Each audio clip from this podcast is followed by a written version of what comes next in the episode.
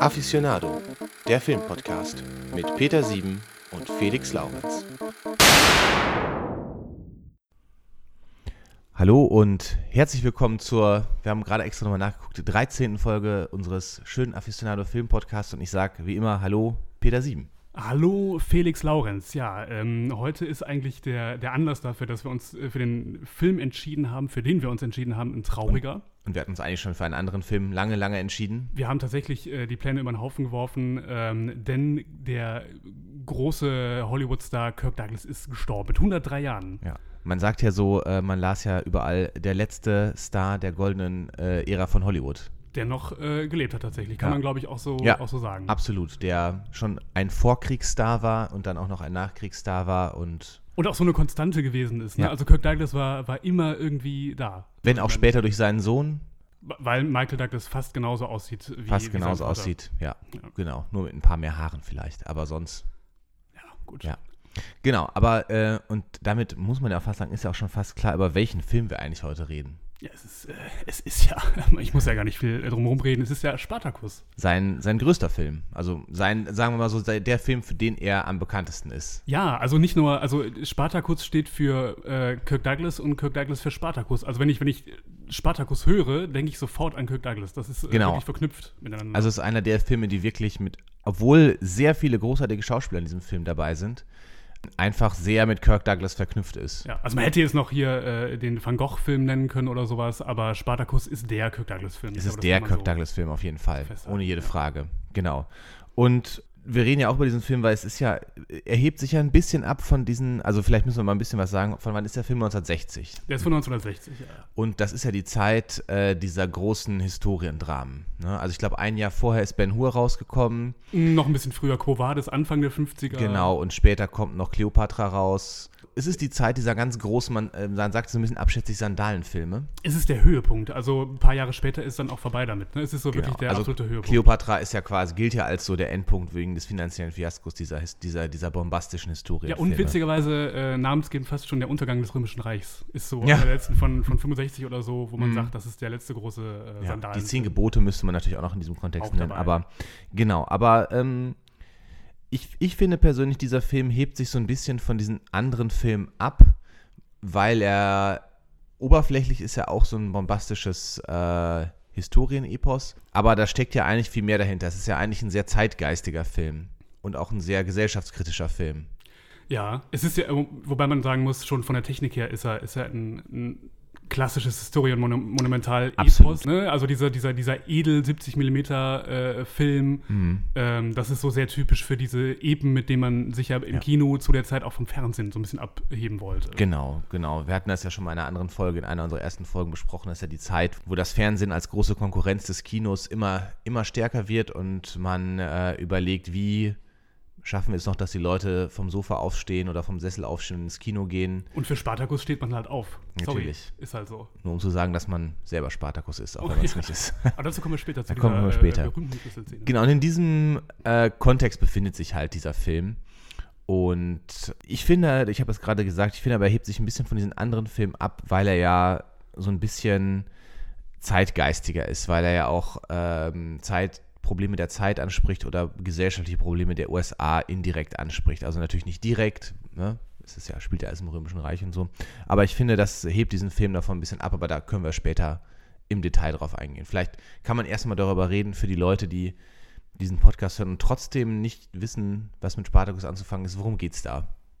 Ähm, ja, worum geht's da? Spartacus ist Sklave, arbeitet am Anfang in einem Bergwerk in Libyen. So eine ganz schlimme, schlimme, schlimme Zustände. Ja, ist er aber immer schon so ein bisschen aufsässig, das wird so äh, deutlich. Und ähm, eines Tages hilft er einem, einem Mitsklaven und wird dann dafür geschlagen und beißt dann irgendeinem so Aufseher ins, ins Bein. Und äh, dann kommt zufälligerweise äh, äh, Peter Ustinov vorbei.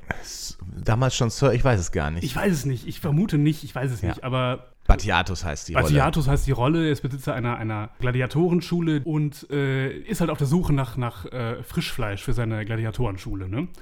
Und eigentlich äh, sollte, sollte Spartacus äh, zum Tode verurteilt werden, sollte da sterben, aber er rettet ihn dann gewissermaßen, indem er sagt, äh, boah, der hat so tolle Zähne, den nehme ich lieber mal mit. Der sieht kräftig aus. Der sieht genau. richtig kräftig aus. So. Spartacus kommt in diese Gladiatorenschule, ähm, der wird da ausgebildet. Dann kommt äh, Crassus vorbei, ja, ein, ein, ein sehr reicher äh, und, und ähm, ambitionierter äh, römischer Patrizier mit seiner Frau und äh, seinem Kumpel. Und äh, denen, denen ist irgendwie langweilig und deswegen wollen die gerne so einen Kampf auf Leben und Tod sehen, was eher un eigentlich nicht üblich ist in der Gladiatorenschule. Ähm, bringen halt genug Geld mit und deswegen arrangiert man so einen Kampf. Ja, im ersten Kampf äh, gewinnt Krixus, der spielt später nochmal eine, eine gewisse Rolle im, im Film. Und im zweiten Kampf tritt äh, Spartacus gegen seinen Kumpel. Ich habe den, den Rollennamen vergessen. Ähm, das war so ein. Ein Schwarzafrikaner war es. Es war ein Schwarzafrikaner. Ist ja, ist ja auch Wurst. Also ich glaube, ich, ich kann sogar sein, dass der im, im Film gar nicht auftaucht, mhm. weil es, es ist ja sogar so, dass äh, Kirk Douglas fragt, wie heißt du eigentlich? Und dann sagt er, sag ich dir nicht, weil wenn wir uns anfreunden, ja, ist es ja. doof. In der Arena muss ich dich ja dann töten. Genau. So kommt es dann auch. Also Kirk Douglas unterliegt im Kampf und äh, sein, sein Kumpel müsste ihn töten.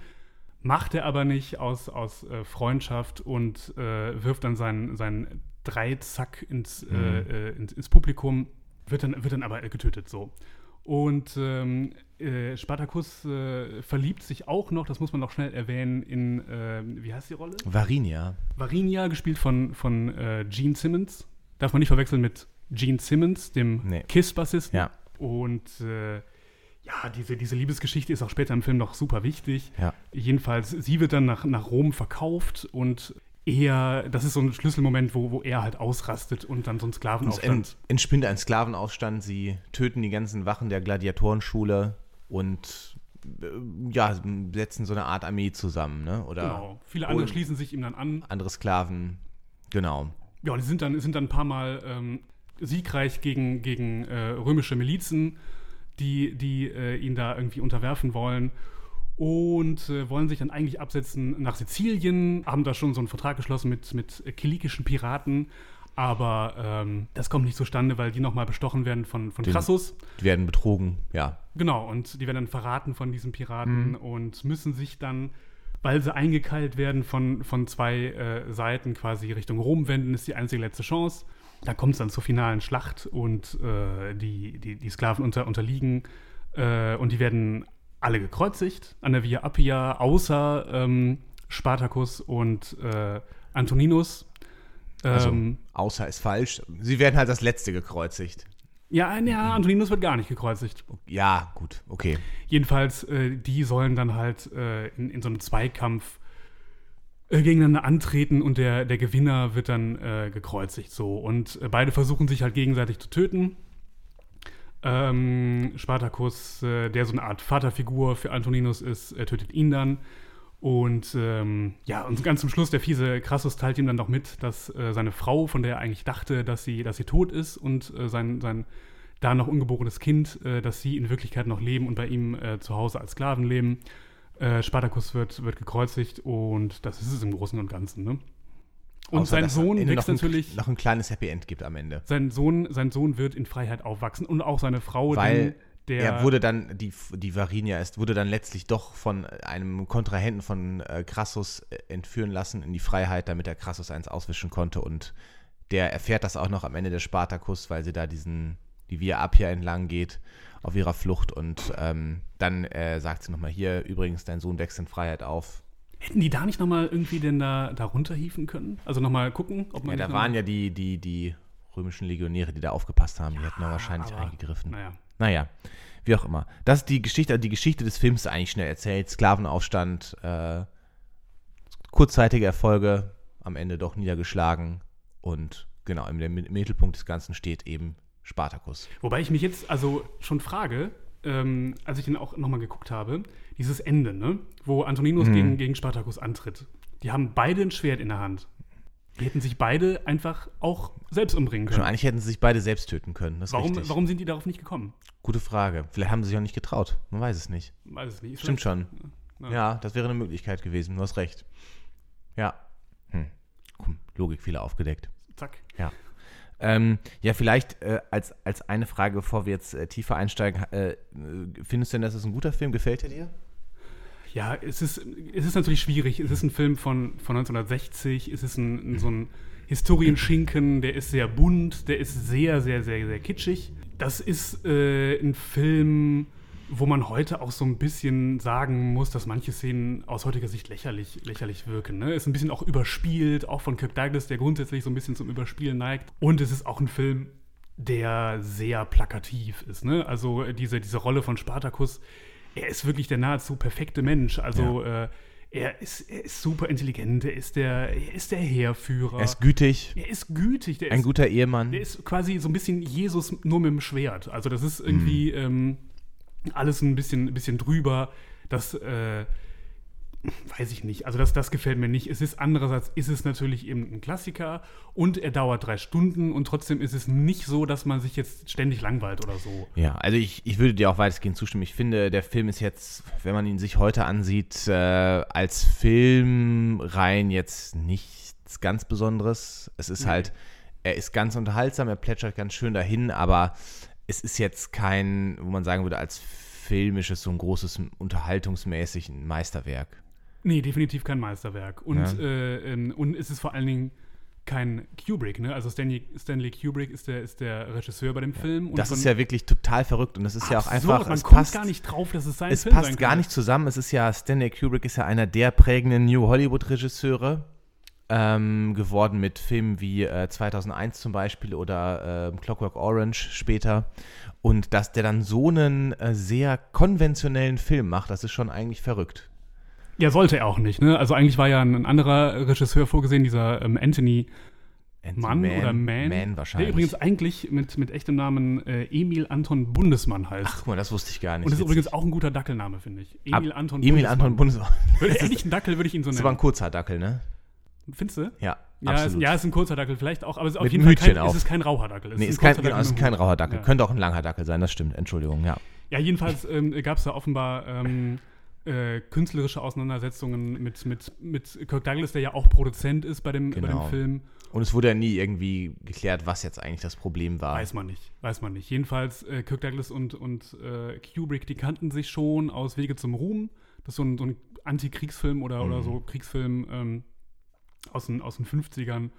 Und der wurde dann äh, Regisseur und war nachher super unzufrieden mit, mit, sein, mit seinem Film. Ne? Also ihm hat das auch alles nicht gefallen. Auch die Figur mm. von, von äh, Spartacus, ähm, das ist definitiv überhaupt kein Film, der auch noch ansatzweise so ähnlich ist wie, wie alles andere aus seinem Övre. Ne? Das ist irgendwie nee. Sonst immer dieses sehr ähm, äh, intellektuell symbolhafte genau. und, und, diese starken Bilder und so. Das ja. ist nicht sein, sein, sein Schriftzug.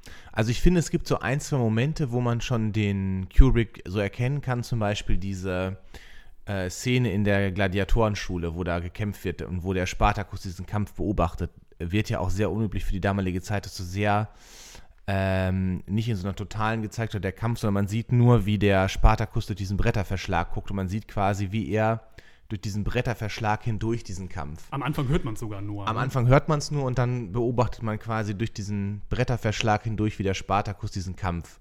Und das ist ja schon so, ein, so eine sehr moderne Herangehensweise daran eigentlich, dass das man. Ist aber, das ist aber ganz interessant, weil äh, ich bin mir nicht sicher, ob das eine Kubrick-Szene ist, weil äh, es, ist, es, sind schon Teile des Films abgedreht worden unter, unter diesem anderen Regisseur, Anthony Mann. Und äh, gerade diese Sklavenschulen-Szenen äh, Gladiatorenschulen-Szenen stammen eigentlich von, von Anthony Mann. Das heißt, ja, aber er hat ja nur ein paar wenige Drehtage, glaube ich. Man weiß es nicht. Man weiß es nicht. Man weiß es nicht. Es sieht auf jeden Fall aus wie, wie Kubrick, ja. diese ganze Kampfszene überhaupt. Ne? Also da, dann haben wir ja diesen, diesen Netzkämpfer und man, manchmal sieht ja. man dann äh, Spartacus durch das Netz mhm. hindurch irgendwie ja. äh, gefilmt. Und das ist schon, schon eine Sache, die man 1960 so eher im, im äh, althergebrachten Historienschinken nicht genau. gesehen hat. Und er soll ja auch die Leute am Set immer wieder wahnsinnig, hat er den Kameramann quasi rausgeworfen. Ja. Hat selber die Kameraführung übernommen. Das ist auch blöd, ne? Äh, hat gesagt so, der, also der Kameramann ist nicht gefeuert worden, aber äh, hat er einfach rumgesessen. Also. Der hieß halt Kameramann.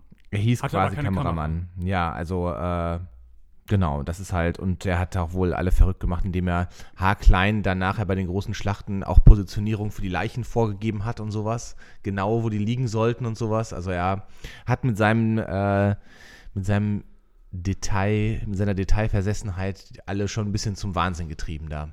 Kann man sich vorstellen. Ja, genau. Und ähm, der Kubrick hat auch wohl, so hieß es, oder hat er später diese Schlüsselszene gehasst mit Ich bin Spartacus.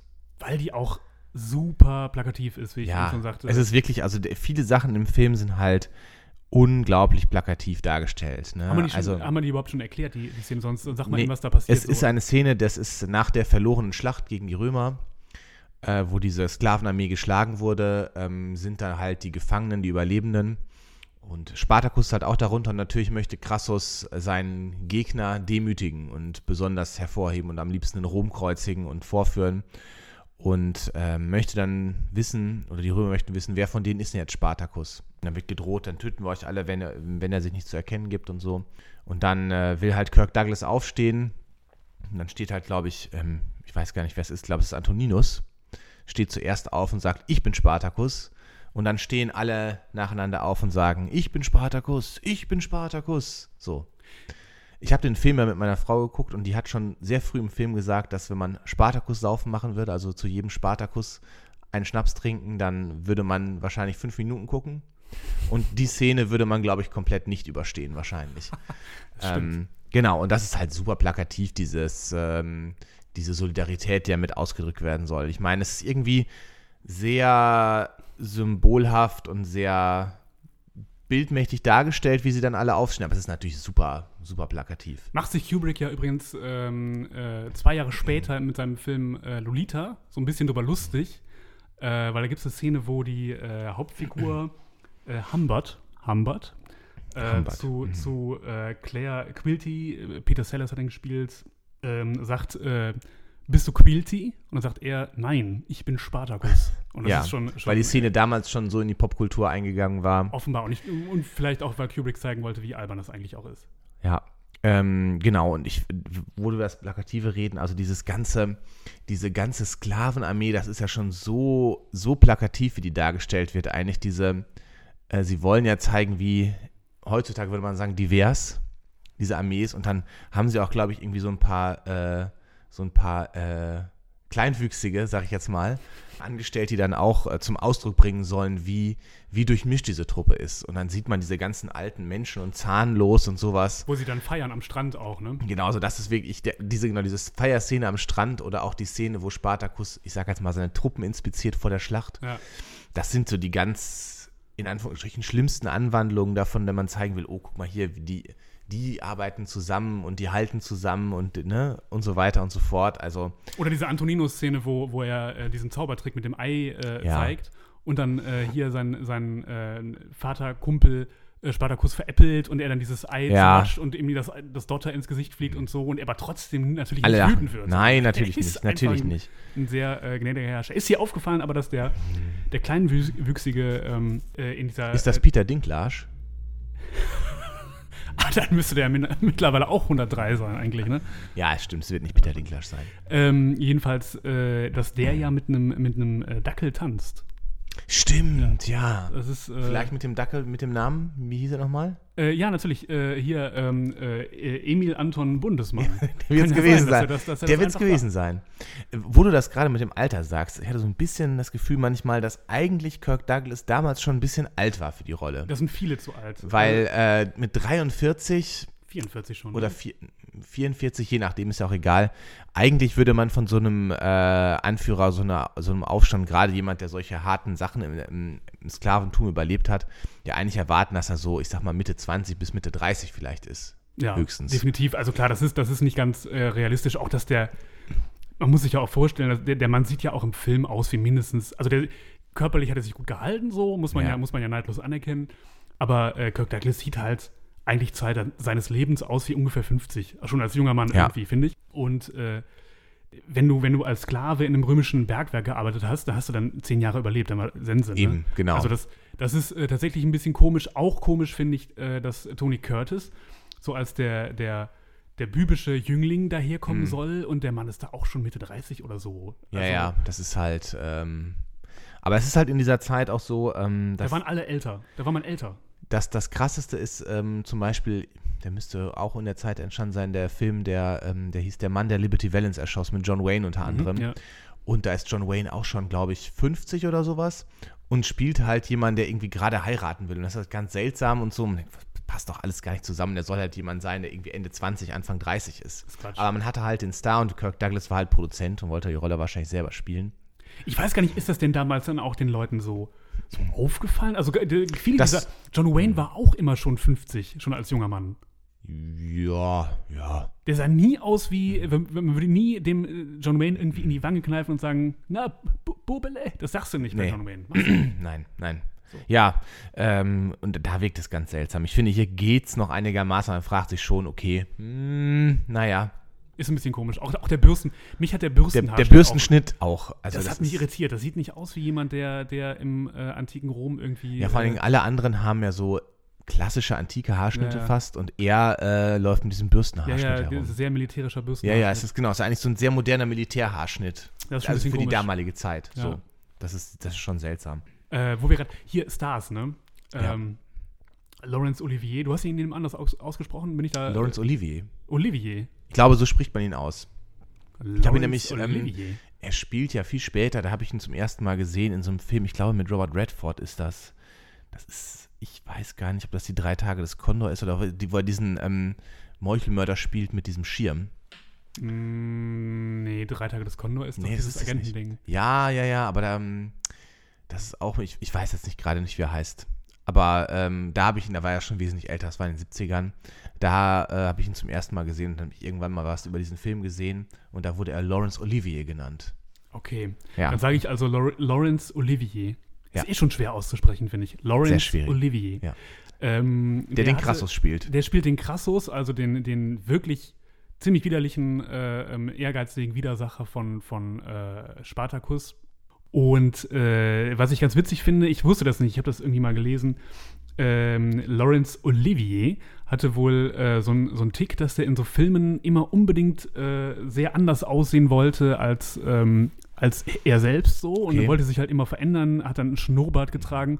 Und in diesem Film trägt er einfach eine künstliche Nase, die aber genauso aussieht wie seine Nase. Natürlich, Das ist sehr völlig sinnvoll. albern. Sehr sinnvoll. Also das ist schon komisch. Also irgendwie, ähm, äh, Peter Ustinov hat dann wohl äh, mal irgendwie in einem Interview gesagt, dass er den Eindruck hatte, er fühlt sich dann sicherer, wenn er sich so eine Maskerade als, als Schauspieler aufsetzt oder Mhm. so.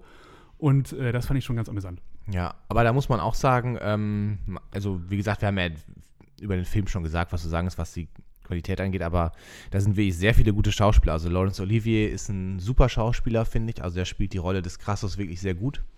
Und der Peter Ustinov Ustinov. Ustinov. Peter Ustinov. Ustinov, Entschuldigung. Ja, guck mal, jetzt kannst du mich mal Das habe korrigieren. ich auch erfunden. Also vielleicht heißt er äh, Ustinov. Peter äh, Ustinov. Ähm, da merkt man ja schon, dass es einfach sehr, sehr gute Schauspieler auch sind. Klar, es ist eine, es ist eine reine Starbesetzung. Es waren alles schon Stars. Also von äh, Gene Simmons, äh, Superstar Ja. gewesen. Auch erst spät zum äh, Cast dazugekommen. Da sollten ursprünglich irgendwelche anderen äh, Mhm. ähm, Schauspielerinnen sein, die dann Ingrid Bergmann, glaube ich, unter anderem, Ach, war, war okay. mal äh, Ja. im Gespräch. Hat sie dann auch verkracht mit, mit Kirk Douglas, glaube ich. Und äh, Tony Curtis war auch schon ein, ein Star Ja. zu der Zeit. Kirk Gla- Douglas muss man gar nicht drüber reden. Genau, also ein, ein, ein tolles Cast auch letztlich. Und ich finde aber, das muss ich nochmal sagen, wir haben ja viel gesagt, wie, ja, dass der Film sehr in diesem Historienepos ähm, Teil bleibt. Aber ich finde, teilweise sind das schon sehr eindringliche Szenen, die so, die so das Leid der Sklaverei äh, sehr gut zeigen. Ähm, oder auch diese, diese, diese Hilflosigkeit. Also ich finde, das ist in dieser Gladiatorenschule eigentlich schon, schon ganz gut dargestellt. Ne? Also wenn man merkt, wie die behandelt werden ähm, als Ware und äh, diese Szene, wo sie, äh, äh, wo es offensichtlich dann um Prostitution geht, wo die Frauen ja zu den Gladiatoren geschickt werden, Ja. die Sklavinnen und Varinia dann zum äh, Spartacus geschickt wird und er dann ja schon, ne, ich sag mal, Interesse zeigt und sowas. Und auf einmal kommen die dann oben auf, da ist so ein Gitter oben drin und lachen ihn aus und er sagt dann, ich bin kein Tier, ich bin kein Tier.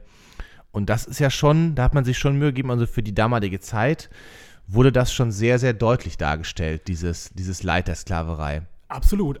Ich finde, das ist dann auch wieder so ein Punkt, wo man dann eben doch die Handschrift von, von Kubrick vielleicht auch erkennt.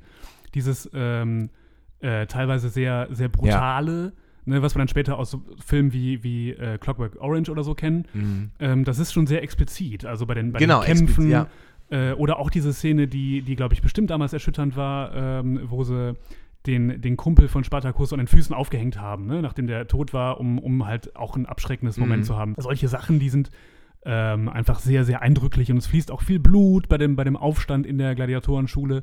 Und, ähm, Und Gene Simmons ist zweimal, man, man sieht das eigentlich nicht, aber dieses auch zweimal nackt. Ne? Wohl rausgeschnitten, natürlich. Ähm, und äh, der Film war auch ab 16 übrigens Und damals. Ich fand äh, besonders drastisch ähm, einfach, ähm, was diese Darstellung angeht, wie, wie das haben sie, finde ich, sehr gut dargestellt in der Gladiatorenschule, wie das einfach so ein Amüsement für die reiche römische Oberschicht ist. Absolut. Diese beiden Frauen, die dann so ein bisschen da so gucken, oh, der Gladi Gladiator ist hot und der ist hot, den will ich haben und so.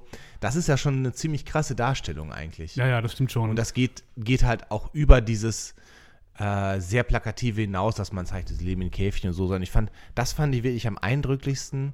Dieses, diese Frauen, die sich da die Gladiatoren ausgesucht haben, wie irgendwie, keine Ahnung, äh, heute beim Bachelor die Rosen überreicht werden. ja, schönes Bild. Auch fast ähnlich menschenverachtend, um auch hier mal äh, einen Seitenhieb Fast- auf fast die moderne ähnlich, äh, ähnlich Menschen. TV-Welt äh, unterzubringen. Ja. Nee, du siehst es auch an Details. Das ist echt ganz schön gemacht. Zum Beispiel, als der, der äh, Kumpel von Spartacus, äh, nachdem er Spartacus nicht getötet hat in der Arena, dann nochmal Mhm. so hochspringt an diese Balustrade und ähm, Crassus ihn dann so äh, ziemlich angewidert äh, den, den Hals, den Dolch Hals in den. Hals äh, rammt. Und dann, dann gleitet er so runter und äh, du siehst halt diese silbernen feinen Schüchen noch vom Crassus Ja. irgendwie. Und das ist halt, äh, ähm, dieser Gegensatz ist, ist da sehr deutlich. Genau, und das muss man halt sagen, das ist das, was diesen Film, finde ich, auch abhebt, einfach von diesen anderen Historiendramen, dass es auch eine sehr kritische Auseinandersetzung mit der Sklaverei ist und ja auch in den USA ist und das ja auch ein bisschen mit aufgreift.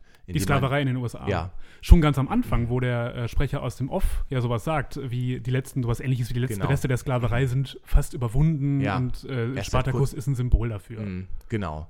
Und das ist ja schon eine sehr deutliche Abrechnung mit, äh, für die Zeit damals, wo wir sehen, dass wahrscheinlich noch Leute lebten, die selber Sklaven waren vielleicht oder deren Kinder oder äh, deren Eltern Sklaven waren. Auf jeden Fall noch eine Menge Leute lebten, die auch, äh, deren Kindeskinder heute auch noch leben, die halt äh, Genau. sich die alten Zeiten vielleicht auch gerne zurückwünschen. So, das wird damals noch sehr Genau. viel stärker gewesen ja, sein in genau, manchen. genau. Oder wo ja auch noch die Bürgerrechtsbewegung auch gerade erst, ja, gut dem Höhepunkt entgegenging, aber noch nicht vollendet war. Schon ein, also für das Mainstream Hollywood ein sehr, sehr deutliches Statement. Auch brisant, ne? Also diese Ja. Bürgerrechtsbewegung ähm, äh, in den USA war ja auch eine Sache, die die Bevölkerung auch gespalten hat und wo man, wo man, äh, die man durchaus als, als brisante Geschichte wahrgenommen hat zu der Zeit. Und dann so einen Film zu machen, das ist natürlich dann, genau. hat natürlich auch einen entsprechenden äh, Impact irgendwie, ne? Ja. Vielleicht kann man ja auch, wo wir gerade jetzt sowieso schon da sind, ähm, wer, nee, ich glaube, wir gehen später nochmal auf die politische Dimension des Films ein. Das ist, würde jetzt den Rahmen sprengen. Äh, vielleicht nochmal zum Film selber, was mich so ein bisschen gewundert hat und wo ich geguckt habe, ob mein äh, Fernseher richtig funktioniert. Der Vorspann dauert sieben Minuten. Sieben Minuten. Sieben Minuten, ich habe extra geguckt. Dann hast du eine Minuten. andere Version geguckt als ich. Also ich habe die Version von äh, 1991 Ja, die habe gesehen. ich auch gesehen, aber Genau. vielleicht war da was raus, rausgekürzt oder so. Das Ganz lange ein schwarzes Bild, nur mit ein bisschen Musik und ich dachte, hm, ist das denn alles richtig so? Und dann ging es aber doch los. Also das fand ich schon, ja. Da hat man, hat man noch Zeit gehabt einfach, ne? Ja ich finde aber auch schon, äh, also natürlich, das ist jetzt so mit dem Hintergrundwissen, dass man einfach weiß, was Kubrick danach alles noch so gemacht Mhm. hat. Und vielleicht hatte der auch überhaupt keinen Einfluss auf diesen Vorspann. Aber das kann ich mir nicht vorstellen. Ich finde, dass man dem, dem Vorspann schon irgendwie anmerkt, dass der Film anders ist als andere Historienfilme. Mhm. Also der ist ja, der ist ja sehr kunstvoll gemacht mit, den, mit diesen sich überlappenden äh, Stimmt. äh, äh, Statuen, Gesichtern Mhm. und so. Ja, stimmt. Und äh, auch die Musik dazu, die ja ähm, relativ äh, so eine Spannung erzeugt. Also anders als diese, diese typischen Fanfarenchöre oder so, Mhm. die man jetzt in, in, von solchen Filmen, auch von diesen ganzen italienischen Sandalenfilmen Ja. so kennt, ist das ja sehr zurückgenommen und äh, hat immer noch so eine, weiß ich nicht, so eine gewisse ähm, Traurigkeit steckt Ja. da auch drin. Der Film ist ja auch düster. Also gerade gerade so Mhm. das erste Drittel ist ja sehr, sehr düster und zum Ende hin ja auch noch Also der Teil zumindest äh, in dieser Gladiatorenschule ist schon sehr, sehr niederschmetternd. Finde ich auch. So, und das Ende sowieso. Also dieser. Und wo man ja auch zeigt, diese, also wie gesagt, der beste Teil des Films finde ich wirklich in dieser Gladiatorenschule. Danach geht es deutlich runter. Auch wenn man merkt hier, der Spartacus und die Varinia, wie vorsichtig die dann Kontakt aufnehmen, trotz dieser Verbote, wie sie dann nur die Hände berühren und solche Sachen. Ja, ja, Das ist schon sehr, sehr gut gemacht, finde ich. absolut. Und nach dieser Gladiatorenschule fällt der Film halt so ein bisschen ab, weil dann die so, die Szenen doch deutlich plakativer werden insgesamt. Ja, das muss man sagen. Er entwickelt sich dann eben doch zu einem Film mit, mit großen Schlachten auch, Ja. ne, die sehr aufwendig gedreht worden sind. Wobei, das fand ich ganz seltsam. Von, von vielen großen Schlachten wird ja auch da nur erzählt. Also wir sehen einmal, wie sie dieses Lager überfallen und dann halt eine große Schlacht zum Schluss. Und ich meine gelesen zu haben, dass es wohl ursprünglich mehr Schlachten gab, in dem Film auch, Ja. dass das Publikum das aber zu viel fand. Ach, Ja, ach, man hat so Testvorführungen gemacht. Genau. Und äh, genau. Das ist ja erstaunlich, weil Und es ist ja wirklich in einer Szene, dann äh, sagt er nur so, oh, und jetzt haben wir die Römer geschlagen. Und man denkt so, was? Ihr habt die Römer geschlagen? Okay, gut. Ja, ja, das stimmt schon. Jetzt, wo du sagst, da, da fehlt irgendwie so ein Stück, ne? Und Aber das, das finde ich erstaunlich. Ich hätte gedacht, dass das die Leute ähm, äh, amüsiert. ja, vielleicht dann doch ein bisschen zu langweilig. Weil der historische Spartacus hat ja in sehr vielen Schlachten die Römer geschlagen. Und hier sehen wir nur einmal diesen Überfall auf das Lager von der Prätorianergarde. Mhm. Und ja, das, und dann die Schlacht zum Schluss halt. Die es das, in der Form zu der Zeit noch nicht gegeben hat. Also, äh, um mal so eine kleine historische Ungenauigkeit zu nennen. ja, ja. Wir können ja Ähm, gleich noch mehr historische Ungenauigkeiten nennen, aber ja. Das ist, äh, ja, wobei, wobei diese, diese finale Schlacht natürlich schon sehr aufwendig, mit diesen Feuerrädern zum Ja. Beispiel. Also ich habe ich hatte als, als Kind, was weiß ich, mit neun oder so, habe ich den zum ersten Mal gesehen, den Film. Mhm. Und das, hat mich- das hat mich schon beeindruckt. ist natürlich auch eine historische Ungenauigkeit. Sowas hat es natürlich nie gegeben. Nein, aber, Aber, äh, die, ja. die Idee ist gut. Die Idee ist gut, theoretisch. Vielleicht weiß man nicht, wie weiß es man, weiß man nicht genau. Ja. Ja, genau. Also ähm, das noch, das noch dazu. Also ich, Und was man natürlich noch erwähnen muss, ähm, das äh, können alle, die den Film in der vor 1991 Version gesehen haben, nicht wissen. Aber der Film ist ja auch äh, berühmt äh, wegen, wegen dieser äh, homoerotischen Szene, ne? Zwischen Antoninus und Crassus, wo Crassus quasi Antoninus verführen will. er will ihn verführen mit so einem ganz komischen Spruch. Er sagt, ähm, Auch so ganz klischeehaft ist so irgendwie beim, äh, beim Bart halt irgendwie. sie nehmen ne? halt, also er nimmt halt sein Bad und Antoninus, Antoninus soll sich dazusetzen und dann putzt er ihn da mit so einem Schwamm irgendwie ab. Ja. Und äh, dann, dann sagt, ähm, dann sagt äh, Crassus, äh, hör mal, das ist so schlecht. Ich kann es nicht erzählen, du musst Weil erzählen. das, äh, man versteht es auch äh, nicht erstmal. Und ich, man weiß auch gar nicht, versteht Antoninus sofort, worum es geht? Ist ihm da klar? Jedenfalls Ich sagt glaube, der hat schon, also die, der hat schon ganz genau verstanden, worum es geht. Wahrscheinlich, ne? Ja. Er, sagt halt, äh, hör mal, du eigentlich äh, Austern? Nein, die schmecken eigentlich immer ganz gut. Austern, ne? Und dann sagt er, ja, wenn ich welche bekommen kann, esse ich die, esse ich die schon, ne? Und dann, und dann sagt er, ja, wie, Schnecken? Wie, du auch Schnecken? Und dann sagt er, ja, nee, ist nicht so mein Ding. Und dann, dann hält er dann so einen kurzen Monolog über, über Moral und äh, ob es denn in Ordnung ist, ähm, Schnecken und äh, äh, Austern zu, zu mögen, weil er mag nämlich beides. Er Ja. mag beides äh, und es spielt, ich weiß gar nicht genau, was, was das eigentlich soll. Es spielt ein bisschen auf diese, vielleicht auf diese antike Bisexualitätsgeschichte an und vielleicht ist Schnecken es auch und Außen sind natürlich Männer und Frauen, um das noch Schnecken nochmal und Austern sind vielleicht sogar auch Penisse und äh, Vulven. Vulven. Und was ist dann, die, Sch- die Schnecken sind dann die Penisse? Das ist ein, ist ein Penis. ja, okay. Weiß ich nicht. Gut. Also Ja, klingt jetzt komisch, dass ich, dass ich das ganz seltsam. Naja. ähm, jedenfalls, das ist so eine Szene, die äh, rausgeschnitten worden ist damals auch. Und äh, das Witzige ist, weil man, weil man wohl schon ahnte, dass die Szene rausgeschnitten äh, wird, hat man die wohl nicht richtig mit der Tontechnik aufgenommen damals. Hm. Und die wurde danach synchronisiert. Und man hört es im Film auch deutlich, dass die auf einmal andere Stimmen haben. Ja. Also Tony Curtis spricht sich wohl noch selber, aber äh, Laurence Olivier ähm, war schon tot, Genau, als, das, wurde als von- diese neue Version äh, rausgekommen Von ist jemandem gesprochen, der ihn nachgeahmt hat. der ihn nachgeahmt hat. Und man Ja. hört es äh, auch in der deutschen Fassung, hört man, das hört man sehr deutlich, dass die Ja. Stimmen sich, sich äh, unterscheiden. Ja, genau. Also, äh, aber schon interessant, dass diese Szene drin ist und äh, ähm, genau, dazu muss man sagen, jetzt, wir haben ja immer gesagt, die Version von 91, es gab 1991 nochmal eine neue Version des Films, die, ich glaube, 20 Minuten ungefähr länger war als die Kinofassung von 1960, in der einige Szenen drin sind oder wieder aufgenommen wurden, die damals für den Kinorelease äh, rausgeschnitten wurden. Genau. Und das, äh, die, diese neue Version zeigt auch nochmal deutlicher, dass, der, dass dieser Film einen progressiveren Anstrich hat, als man damals Genau. ahnen konnte vielleicht. Und eine Szene, die es noch gab, die aber für die neue Version oder für die äh, restaurierte Version nicht äh, wieder genommen äh, werden konnte, ist, äh, weil sie nicht gefunden wurde, ist der Selbstmord von Gracchus. Der Gracchus ist ja der Gegenspieler von Crassus in Rom, der sich so ein bisschen als, also so ein bisschen die Rolle des, des guten Demokraten einnimmt in dem Film, so plakativ, dem es darum geht, irgendwie für das Volk zu reden und äh, diese Diktatur des Crassus zu verhindern, der nach immer mehr Macht greift in dem Film. Und ähm, am Ende verliert er den Machtkampf gegen Crassus und, äh, und äh, um dem der Deportation vorauszukommen durch die, äh, durch die äh, Garden, äh, sieht man in der letzten Szene des Films oder in einer der letzten Szenen des Films, wie er dann quasi sich zurückzieht in sein Bad mit einem Dolch, den er sich ausgesucht hat. Und tatsächlich wurde die Szene auch gedreht, wie er sich dann konkret umbringt. Das wusste ich nicht. Ja, genau. Also das ist aber dann äh, herausgeschnitten worden und konnte aber nicht restauriert werden. Weiß man, warum die rausgeschnitten worden ist? War Weil das zu zu drastisch brutal? War zu drastisch. Mhm.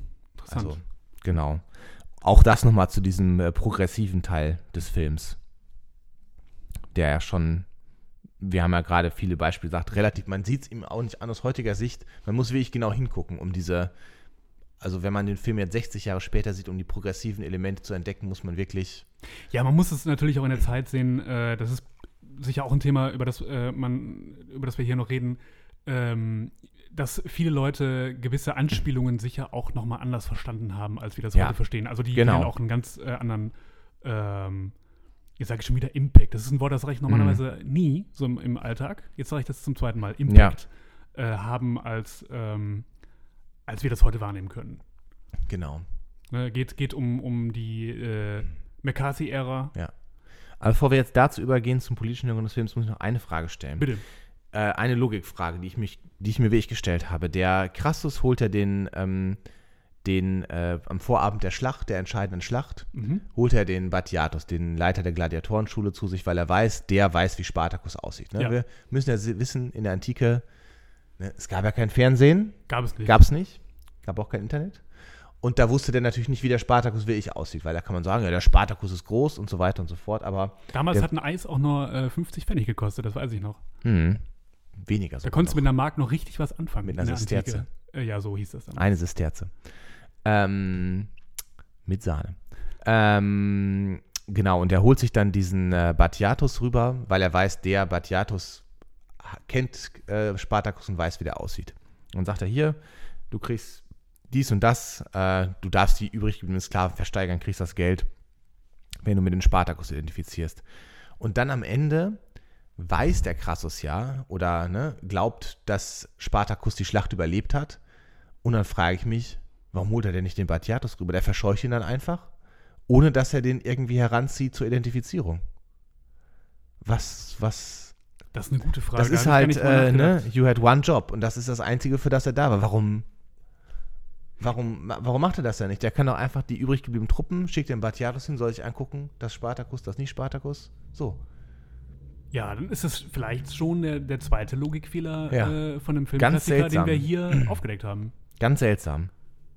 Gut, am Ende identifiziert er ihn dann doch noch, aber das ist ja viel später in Rom. Und eigentlich hätte der Batiatus das zu dem Zeitpunkt ja schon locker machen können. Dafür wurde er ja extra angeheuert. in Ja, da hätte man sich den ganzen Kram ja vorher sparen können, irgendwie, ne?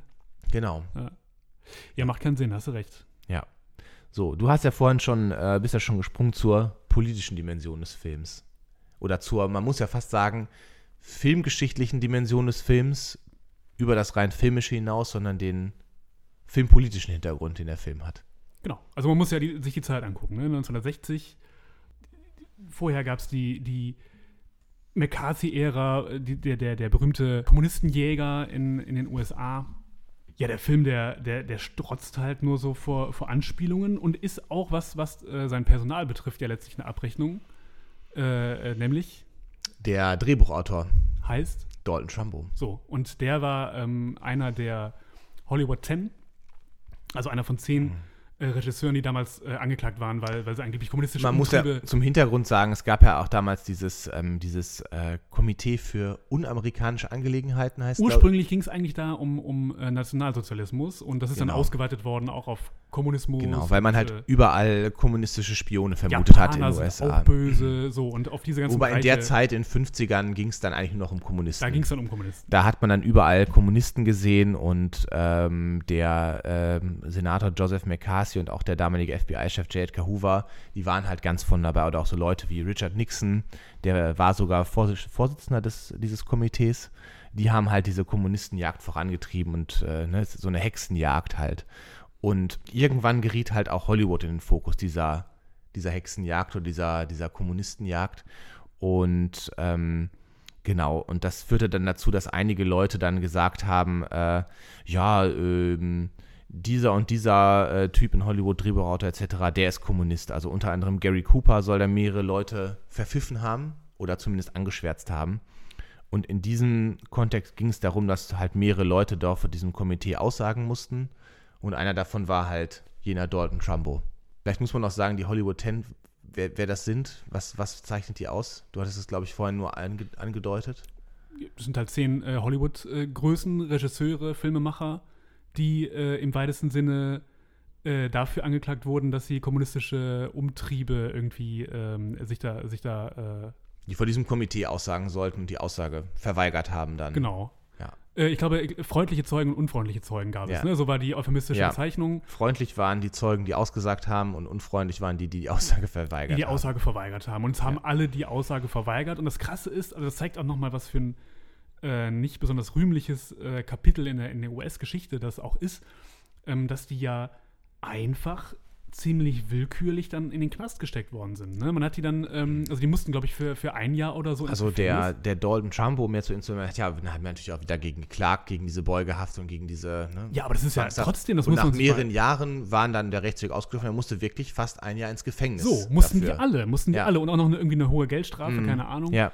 Ähm, Und natürlich die ganzen Anwaltskosten, das darf man auch nicht unterschätzen. Und die Karriere, das muss man eben auch sagen, der, der meisten dieser ähm, Hollywood 10, die war vorbei. Also das hat, hat auch seinen Grund, dass man, oder dass, dass glaube ich, den meisten Leuten die meisten Namen äh, um, nicht Ja. unbedingt noch ein Begriff sind. Eher so, äh, höchstens, wenn, wenn man mal in so ein Geschichtsbuch guckt oder so. Aber äh, in Hollywood war es dann erstmal äh, erstmal Schluss. Genau, und der Dalton Trumbo, dessen Karriere war halt auch vorbei. Der war dann im Gefängnis gewesen. Ich weiß gar nicht, wann es war. Ich glaube, noch 1950 oder so musste er ins Gefängnis.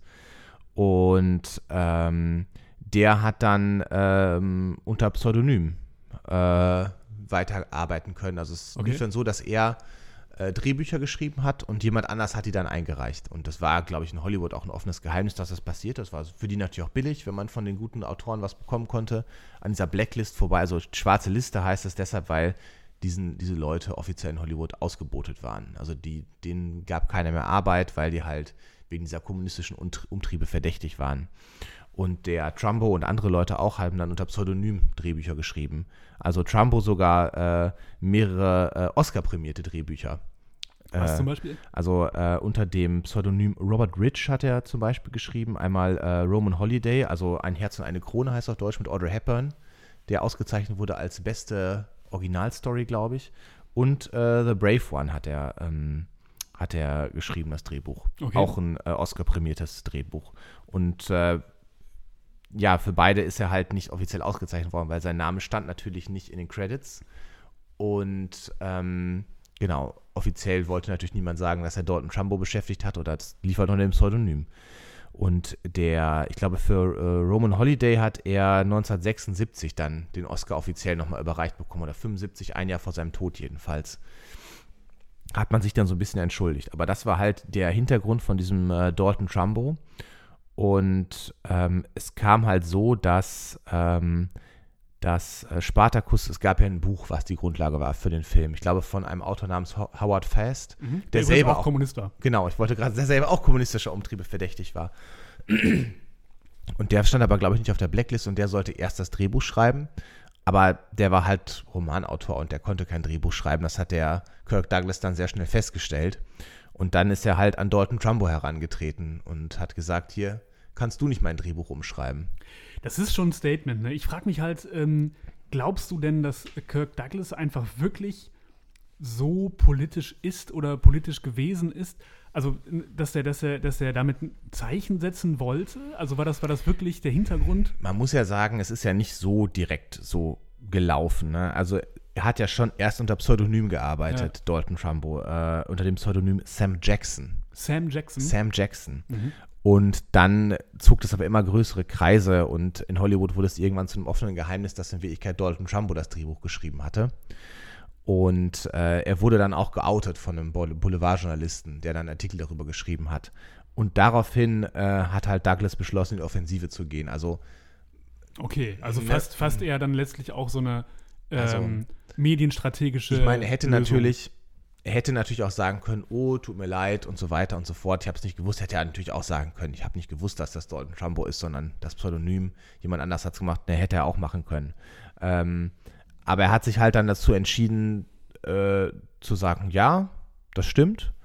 Ähm, und hat sogar daraufhin beschlossen, ähm, den Dalton Trumbo sogar offiziell in die Credits aufzunehmen. Also, dass im Film wirklich gezeigt wird am Anfang, oder am Ende Drehbuch von Dalton Trumbo.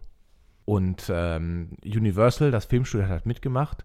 Und dadurch wurde halt diese schwarze Liste zum ersten Mal gebrochen, weil dann stand offiziell der Name Dalton Trumbo da drin. Und äh, das war halt das Verdienst dieses Films. Also der Kirk Douglas hat ja sogar ein Buch, in seiner, seiner Autobiografie heißt er sogar I Was Spartacus äh, und wie ich die Hollywood Blacklist gebrochen habe. Also hat er sich das ein bisschen sehr, sehr schön selber zugeschrieben. Kirk Douglas. Ja. Und es ist natürlich nicht nur sein Verdienst. Ähm, und die Frau von Dalton Trumbo war auch so ein bisschen wütend darauf, dass er sich das selber so zugeschrieben hat. Ähm, aber er hat natürlich einen großen Einfluss darauf genommen, weil der Produzent des Films, er hätte nicht zu Dalton Trumbo gehen müssen, er hätte auch abstreiten können oder zu Kreuze kriechen können, dass es so war. Aber er hat dann selber ähm, später geschrieben, ich lese es mal, versuche es mal auf Englisch vorzulesen, ähm, was das bedeutet hat, dieser Film. The masquerade was over, all my friends told me I was being stupid, throwing my career away, it was a tremendous risk, but the blacklist was broken. Und er hätte gar nicht darüber nachgedacht, ein Held zu sein. Ähm, und hätte erst später verstanden, was das, äh, was das ausgemacht hat. Aber das Letzteres, glaube ich, ist Quatsch, weil das muss ihm bewusst gewesen Das sein. muss ihm bewusst gewesen sein, das würde ich auch sagen. Und er hat aber später auch gesagt, dass von allen Filmen, ähm, von allem, was er gemacht hat, diese, das, das Brechen der Blacklist sein größter Erfolg ist als, als Hollywood-Größe. Wobei, ich meine, das, das Interessante oder ähm, Blöde für die anderen aus dieser Hollywood 10-Geschichte ist ja, dass das jetzt Dalton Trumbo vielleicht was gebracht hat. Ja. Aber die anderen waren halt trotzdem, Waren halt trotzdem weg vom raus. Fenster. Außer, äh, den wollte ich eben noch erwähnen. Ich habe mir den Namen nämlich aufgeschrieben, weil ich mir den nicht merken kann. Ähm, da sind viele Konsonanten und wenig Vokale. Edward Dimitrik, Ja. heißt er vermutlich. Ähm, das war eben einer von, von diesen äh, Hollywood-10, der auch wohl kurz im Gefängnis saß, aber dann halt Mhm. umgekippt ist Ah, und äh, dann auch viele verpfiffen hat an Mhm. dieses Komitee. Und das hat man ihm sehr, sehr lange sehr, sehr übel genommen. Also in Mhm. Hollywood war der dann halt äh, Ah, auch Un. Unperson für, für, Okay, für äh, seine Kollegen. Also er hat Filme gemacht dann auch noch, seine Karriere äh, hat funktioniert weiter, aber man mochte ihn halt nicht mehr. ja. So. Das Interessante ist ja, es gab ja sehr große Proteste dann trotzdem gegen den Film, die organisiert wurden von so antikommunistischen Gruppen und von so patriotischen Gruppen. Und weißt du, wer letztlich dafür verantwortlich ist, dass dieser Film dann zum großen Erfolg wurde? Wessen, Nein. wessen Geste da den äh, ähm, Ausschlag gegeben hat? Ich weiß es nicht. John F. Kennedy. Ach, schau an. Weil äh, John F. Kennedy war damals ja neu gewählter Präsident und, ähm, Und dann der, hat er, dann hat er glaube ich, da- damals gesagt, äh, ich bin ein Spartacus. Ich bin Spartacus. Nee, tatsächlich ist er halt äh, zu einer dieser Vorführungen des Films gegangen, wo auch die Leute versucht haben, Absperrungen zu machen und die Leute zu blockieren. Er ist aber einfach durch die Absperrung durchgegangen in den Film und damit war halt klar, der Präsident unterstützt das, der ist auch gegen die Blacklist und damit war dann halt endgültig Schluss. Krass, erstaunlich. Nun muss man aber auch sagen, dass, dass der Film ja auch von der, von der Handlung und von seiner Figur äh, schon zu diesem ganzen äh, Kommunismus-Thema ja passt. Ne? Also das ist Also ja er nimmt ja auch, ähm, das ist die andere Ebene neben der Sklaverei, nimmt ja auch Stellung zu diesem Thema. eben, es ist ja auch letztlich wahrscheinlich provokativ für viele Leute gewesen, die, die Handlung so, äh, so, so darzustellen, wie sie ist. Schon, schon, schon der Name Spartacus. Also ich meine, das Spartacus Bund, das ist alles sehr äh, symbolträchtig. Kommunistisch. kommunistisch. Äh, Karl Marx hat äh, gesagt, Spartacus ist ein, ein feines Kerlchen und Mhm. äh, stellt so quasi den, den, äh, das Ideal des, des römischen Proletariats dar. Und ähm, für, für viele Menschen war er halt quasi sowas wie eine frühe Figur äh, des, des Kommunismus. Genau, und hinzu kommt ja, dass dieser Konflikt sich ja auch nochmal in diesem Konflikt zwischen Crassus und Gracchus verkörpert. Also zwischen Volk und, und Patrizier. Ja, genau, also das äh, und auch dieser Konflikt zwischen ähm, Autokratie und Demokratie, Ja. der auch sich so ein bisschen darin manifestiert, weil der, ähm, weil der Crassus spielt sich auch mal so ein bisschen auf als Tugendwächter des wahren Roms und solche Sachen, genauso wie die Kommunisten, äh, damals, wie die Mercasis dieser Zeit. Und der Gracchus ist ja auf der Seite des Volkes in Anführungsstrichen. Der sagt, ja, was ist denn Rom und sind das nicht die Leute und sowas? Der ist so der, der, der gute Onkel, also ein bisschen. Er ist ein jedenfalls. guter Onkel. Er ist Ähm, halt auch ein Zyniker, aber Er ist ein reiner Zyniker. Ja. Ähm, ja, und dann ist natürlich diese, um sie nochmal zu nennen, äh, Jetzt hätte man vielleicht doch überlegen sollen, ob man, ob man zu jedem Spartakus, den wir hier sagen, auch einen Schnaps trinken. Ne? Also mittlerweile fällt mir auf, dass ich das sehr oft sage. Ich weiß nicht, ob wir dann noch den Podcast so weit bekommen Fast hätten. noch öfter als äh, Laurence Olivier. Aber das sage ich jetzt auch noch ein paar Mal. Äh, jedenfalls ähm, diese, diese, diese Schlüsselszene, äh, in, in der alle sagen, ich bin Spartacus, ich bin Spartacus, spielt ja sicherlich eben auch auf diese McCarthy-Nummer Ganz an, ne? genau. wo es ja um, um Denunziantentum ging und man hier nochmal zeigt, äh, nein, wir sind solidarisch und äh, verraten unsere Kumpels nicht. Genau, also diese Szene ist ja auch eine Abrechnung mit der McCarthy-Ära oder mit dieser Red Scare-Ära. Mhm. Das ist ganz, ganz deutlich. Das Ja. stimmt schon. Ja. Und ich glaube, dass das, äh, dass das eben damals äh, vi- viele Menschen verstanden haben werden, als, als das, was es ist. Und das, meinte wird ja auch die Kritik an dem Film damals gewesen sein, jenseits des Fakts, dass ein Trumbo das Drehbuch geschrieben hat. Vermutlich, ja. Ja. Äh, trotzdem, ich weiß gar nicht, war, war Spartacus äh, ein, ein finanziell erfolgreicher Film? Ich nehme es an. Ja, sehr, war sehr erfolgreich tatsächlich. Ich habe jetzt keine genauen Zahlen im Kopf, aber es war ein finanziell sehr erfolgreicher Film für das Studio. Was, War, war ja trotzdem teuer, ne? War, war ja auch von Universal eigentlich nicht, ähm, nicht so feige, ne? Also dann, Ja, dann diese absolut. Trumbo-Nummer mitzumachen und so. weil diese Proteste gegen den Film hätten ja auch durchaus sehr erfolgreich sein können, dass die Leute sagen, nee, da gehen wir nicht rein. also die, die, sowas kann so ein Studio, selbst wie Universal, auch mal stürzen vielleicht. Gerade bei so einem teuren Film, wenn Absolut. man halt da sein Geld nicht zurückbekommt. Ja, ja, Genau. muss man schon sagen. Mutiger Film eigentlich, denkt man gar nicht. Wenn man den so guckt, man denkt, das ist einfach so ein, so ein äh. Römerfilm hier schön äh, mit, mit dem Genau. äh, Sandalen. Ähm, Bisschen Schlacht.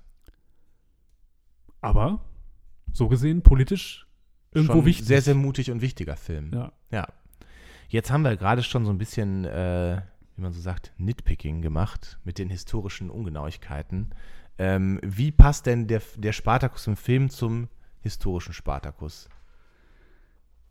Also er passt, er passt äh, schon, schon ein bisschen dazu. Ne? Also gewisse Man muss natürlich Grundzüge. fairerweise sagen, man weiß natürlich auch nicht viel über den historischen Das, Spartacus. das ist das Problem, das ist das Problem. Aber das, was man weiß, oder man muss zumindest sagen, man weiß erstaunlich viel. Also äh, es hat, ähm, insofern weiß man erstaunlich viel, als es in der Zeit durchaus öfter mal solche Sklavenaufstände gegeben hat.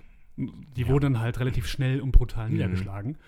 Aber dieser Spartacus hat offenbar den, den, der römischen Gesellschaft einen Mordsschrecken eingejagt. Ne? Also Ja. das, man, muss, man muss eben auch wissen, dass äh, die, die Sklaverei ein, ein Grundelement dieses ganzen Gesellschaftssystems war. Und ohne Sklaverei funktioniert der ganze, ganze Kreislauf Ja, nicht mehr. Und, ja. äh, äh, und dann war dieser Bursche auf einmal auch noch so erfolgreich. Also der war offenbar ein, ein talentierter ähm, Feldherr oder so, hatte da ein Händchen für. Man hat das am Anfang wohl sehr unterschätzt und äh, hat dann irgendwann Angst bekommen. So. Und ähm, man, man sieht einfach, dass das schon einen, gewissen, ich sag's jetzt nochmal, Impact auch hatte Ein Impact. ähm, auf die Auf Laurence Olivier. unbedingt äh, äh, auf, die, auf die römische Gesellschaft, weil der in relativ vielen Quellen auftaucht. So, also man, Ja. die widersprechen sich sehr oft und sind sehr ungenau und sind sicherlich vielleicht auch irgendwo politisch gefärbt und deswegen weiß man nie genau, was es denn da jetzt war und was nicht. Ähm, was man sagen kann, ist, äh, dass es ihn auf jeden Fall gegeben hat.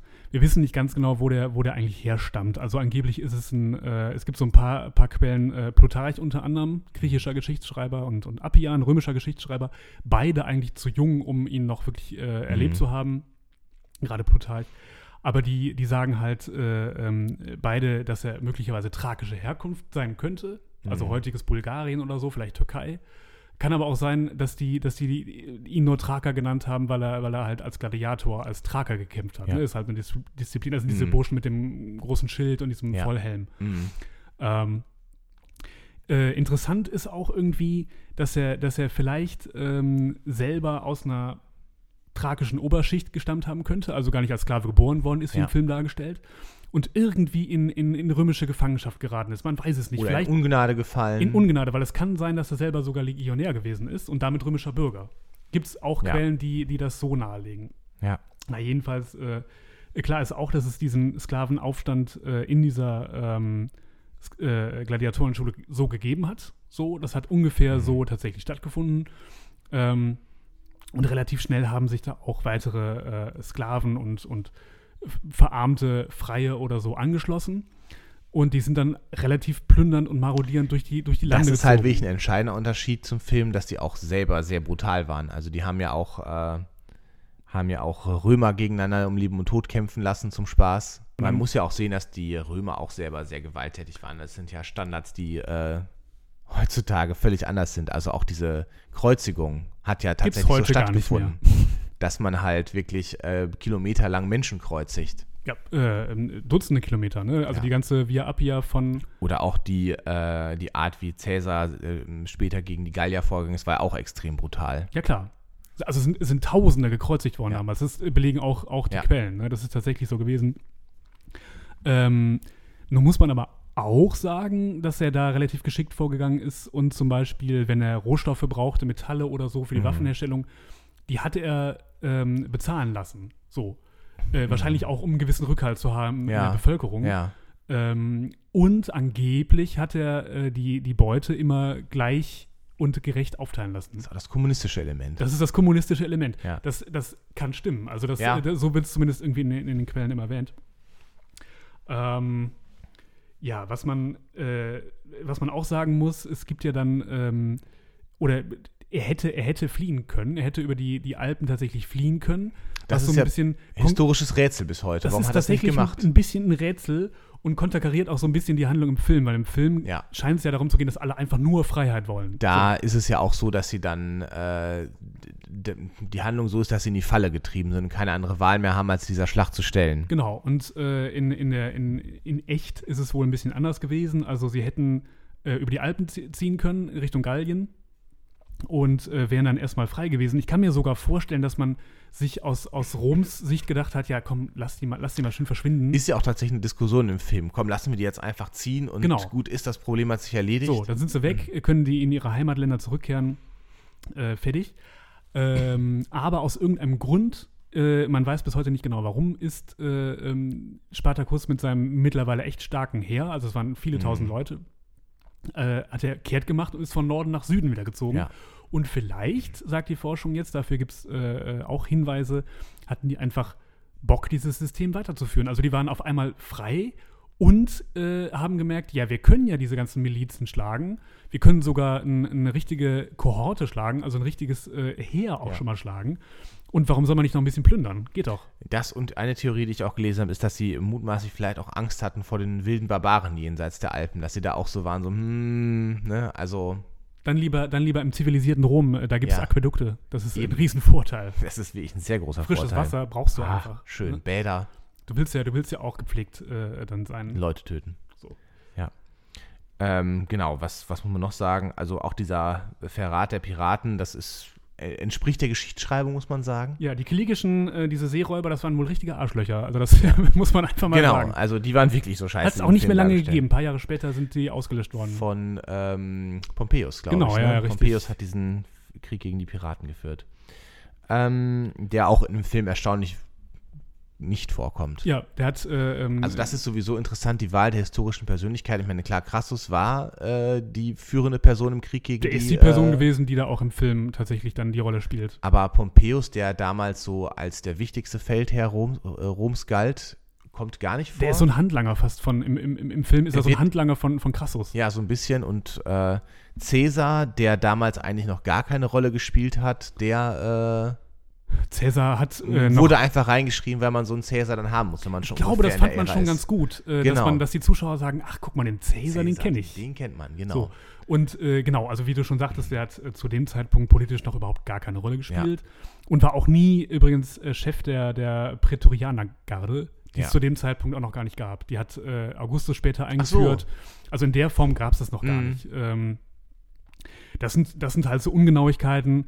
Ähm, Und ich finde fast am krassesten, der, der, den Gracchus hat es gar nicht gegeben. Den Gracchus hat es einfach nicht gegeben. Also äh, bezieht sich wohl, wohl auf, auf vergleichbare äh, Figuren, also so, so, so Volkstribune, die man, die man vielleicht äh, ähm, Ja. äh, kennt, also, aber, aber in, in der Form und zu der Zeit hat es diesen Gracchus nicht gegeben. Genau, also der ist wirklich komplett fiktiv. Noch krasser ist vielleicht äh, die, die Figur Varinia, also die, die Geliebte von, Mhm. von Spartacus. Ähm, die sagt ja in einer Szene, wo sie da verkauft werden soll, dass sie aus Britannien stammt.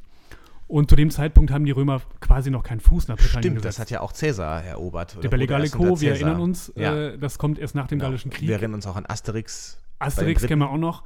Und das kommt alles äh, Jahre bis Jahrzehnte später, äh, bevor der überhaupt äh, einen Römer sich mal hat blicken lassen. Ja.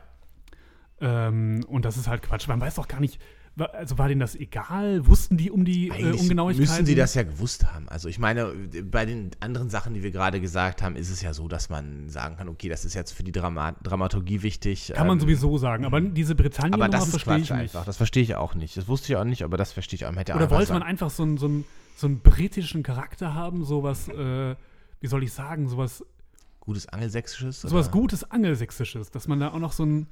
Ja, man weiß es nicht. Aber das, das finde ich auch schon seltsam. Also und äh, ganz interessant ist, ähm, die, bei der Schlacht ist es tatsächlich so, da hat der, ähm, hat der Stanley Kubrick auch bewusst die äh, beiden Armeen sehr, aus, sehr unterschiedlich dargestellt. Also wir erleben ja diese Sklavenarmee, die äh, sehr divers ist und man, die haben alle komische Waffen und keine Uniform und die römische Armee, die ähm, arbeitet ja in einer Präzision, wie wir das wirklich so aus Asterix kennen, mit den, äh, mit den Formationen und so wie, so, wie so eine Maschine. Also das Ziel war, die wie so eine Maschine darzustellen im Vergleich zu den menschlichen Truppen der Sklaven. Ja, das ist ja auch in der Tat gelungen. Und entspricht ja auch ein bisschen äh, schon den, den historischen Tatsachen. Also das war ja dann auch manchmal in der Kriegsführung irgendwann ein Problem. So, Ja. also äh, bei, bei irgendwelchen Auseinandersetzungen mit, mit äh, wilden Germanen oder so, Ja. äh, dass dann diese, diese äh, Ordnung, die ja jahrhundertelang sehr gut Mhm. funktioniert hat bei solchen Feldzügen, eben Mhm. äh, auf einmal nicht mehr so gut funktioniert hat. Ja, wobei hier ja das eigentlich relativ leicht ist mit dem ebenen Terrain, ist ja ein, ne? Das kein, ist richtig. Kein Waldgebiet wie jetzt äh, ne, bei der Varusschlacht oder so. Das Einzige, was ich ein bisschen seltsam fand, ist, dass die Armee von Crassus äh, über gar keine Kavallerie verfügt. Das war schon ein bisschen, bisschen seltsam. Warum Also- hatten die keine? Ich meine, ich meine sogar die, die, äh, die Sklavenarmee hatte ja eine Ja, Kavallerie. Also Genau. Und das ist ja genau das, was ja, äh, ich weiß so 100 Jahre eher oder so, als, ähm, als Hannibal in Italien eingefallen ist, ist das ja der römischen Armee auch zu Verhängnis geworden bei der Schlacht von Cannae, dass sie eine zu schwache Kavallerie hatte und dann eingekesselt werden konnte von Hannibal und äh, besiegt wurde, obwohl sie deutlich in der Überzahl war. Hannibal hatte aber auch ähm, richtig krasse Elefanten. Die sind doch alle verreckt auf, in den Alpen. Nicht alle. Also zwei sind übergekommen. So. Ja. So, und wenn du, wenn du, wenn du sonst Elefanten nicht so kennst und siehst zwei Elefanten, dann, dann Lauf ist es schon, weg. schon so. Ja, also halten wir fest, Spartacus hätte gewonnen, wenn er zwei Elefanten gehabt Er hätte nur zwei Elefanten haben müssen. Also äh, vielleicht gibt es ja irgendwann nochmal Benjamin Blümchen bei Spartacus oder so. Ich dann wünsche mir das so sehr. gewinnt er die Schlacht. Ja, ähm, müssen wir sonst noch was dazu sagen? Hast du? Achso, eine Sache ist vielleicht noch wichtig. Am Kreuz ist Spartacus auch nicht gestorben. Das ist auch pure Ist in der. Schlacht gestorben, tatsächlich, auf dem, auf dem äh, Schlachtfeld. Äh, ja, es stimmt. Das ist, ähm, eh, das ist, das ist Quatsch, ja. Und die Sklaverei in Rom ist viele hundert Jahre später, erst nach dem äh, Erfolg des Christentums. Ja, man muss ja auch worden. sagen, dass die Sklaverei, wie, wie, wie soll ich das sagen, auch ein bisschen anders nochmal funktioniert hat. Auch, der, auch dieses ganze Gladiatorengedöns, als das in solchen Filmen schon mal dargestellt wird. Das ist ja, ja, muss man dann auch sagen. Also es gab natürlich äh, ganz äh, generell Sklaverei ist, ist natürlich immer abzulehnen. So, das, Nur, dass wir das jetzt mal Wichtig, ganz klar gesagt haben. Kinder, ne? ähm, nicht nachmachen, keine Sklaven halten. Ähm, das, das Ding ist, äh, dass, dass es auch sehr, sehr schlimme Zustände gab, zum Beispiel in tatsächlich diesen Bergwerken ähm, und auf dem Feld oder so. Also diese schweren Arbeiten, das war, das war dann letztlich auch tödlich.